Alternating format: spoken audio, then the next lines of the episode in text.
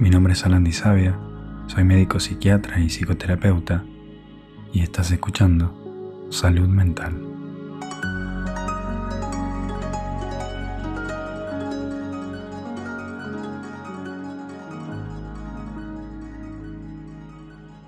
Tus experiencias e interacciones que tenés con el mundo que te rodea son interpretadas a través de tu propio filtro personal, que es como tu propia lupa esta lupa está formada por tus pensamientos, creencias, experiencias pasadas y prejuicios personales. A veces, ni siquiera te das cuenta de que estas lentes existen, pero tienen un gran impacto en la forma en la que ves la realidad y cómo reaccionas ante ella. Uno de los filtros que usas son las creencias limitantes, o creer que no podrás hacer algo y no hacerlo.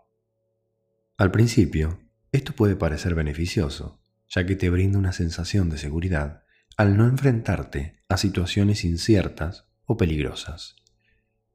Sin embargo, con el tiempo, esa sensación de comodidad se convierte en miedo y te vuelves una persona con rechazo a intentar cosas en las que pensás que no las vas a poder lograr. Cuando pensás que estás limitado, tu cuerpo y emociones actúan respondiendo como si realmente lo estuvieras. Y así es como tu percepción se convierte en tu realidad.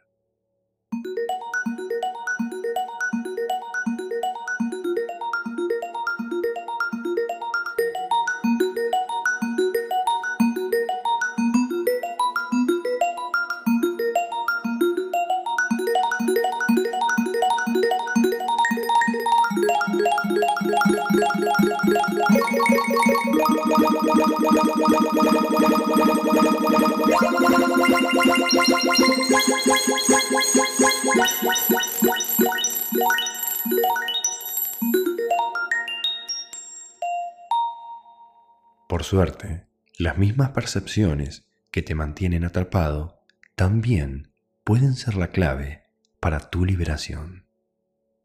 Si sos consciente y estás decidido, podés modificar tu percepción y deshacerte de esas barreras imaginarias. Podés comenzar a ver oportunidades donde antes veías obstáculos y descubrir tus capacidades donde antes creías tener deficiencias.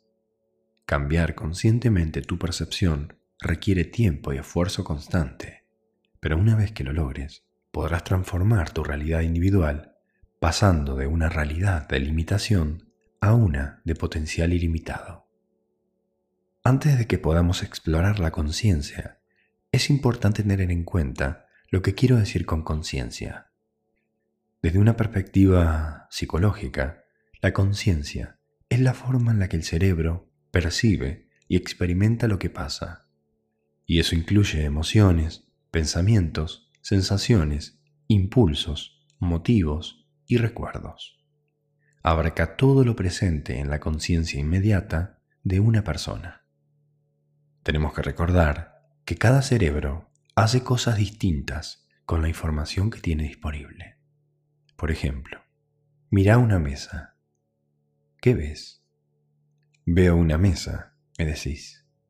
Sin embargo, la mesa que vos pensás que está ahí no es exactamente la misma mesa que existe en la realidad. Solo es una perspectiva. Esto es lo que pasa. Primero, la información sobre la mesa entra en tu cerebro por tu sistema visual. Segundo, tu cerebro crea un modelo de la cosa que vos llamás mesa. Todos los cerebros hacen eso, por cierto. Si fueras una mosca con varios ojos, tendrías muchas mesas. Cada sistema visual tiene su propia forma de codificar la información.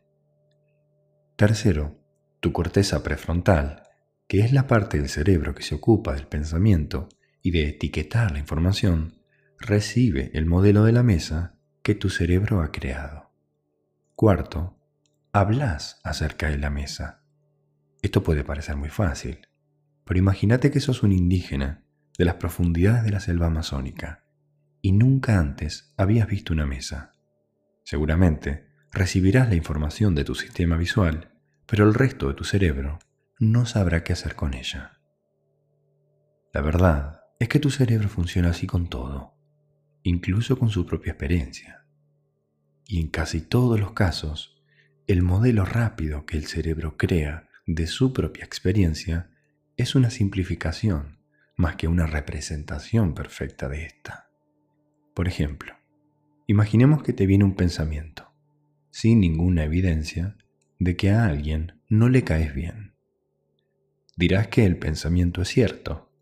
Pensás eso porque resuena con otras cosas que tu cerebro ha creado.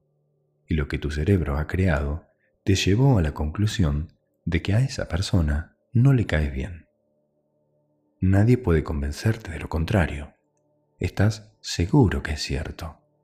Pero, a menos que la persona explícitamente dijera, no me caes bien, lo que tu cerebro está recibiendo no es cierto, aunque se sienta así. Esta información no es exacta. Cualquier grado de conciencia que creas tener es distinto del que tenés en realidad.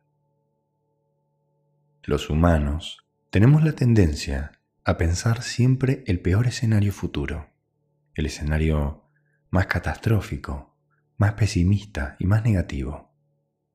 Esta tendencia a pensar lo negativo en las situaciones tiene su origen en la evolución. En tiempos difíciles, nuestros ancestros, los cavernícolas, los neandertales, los que vivían en las cavernas, tenían que estar alerta a posibles peligros, como depredadores, o condiciones climáticas extremas para poder sobrevivir. Esto significaba que era crucial imaginarse a ellos mismos en situaciones negativas y peligrosas del futuro para ser precavidos y no ignorar los riesgos que imaginaron. Por ejemplo, en el hecho de ser una manada que vive en las cavernas, los grupos que se imaginaban el escenario futuro en el invierno quedándose sin comida les haría sentir preocupación en el momento presente y eso haría que se ocupen para salir a cazar y buscar provisiones para poder pasar el invierno. La tribu que no se imagina ese escenario negativo futuro no sentiría ninguna ansiedad ni ninguna preocupación y no se molestarían en buscar comida, por lo cual probablemente morirían de hambre en el invierno. Esta actitud de imaginar posibles amenazas futuras se transmitió a través de la genética hasta el día de hoy.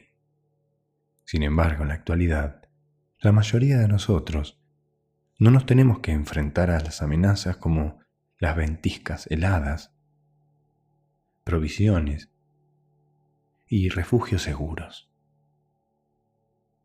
A pesar de esto, todavía mantenemos esa tendencia a imaginar posibles amenazas futuras en nuestras vidas.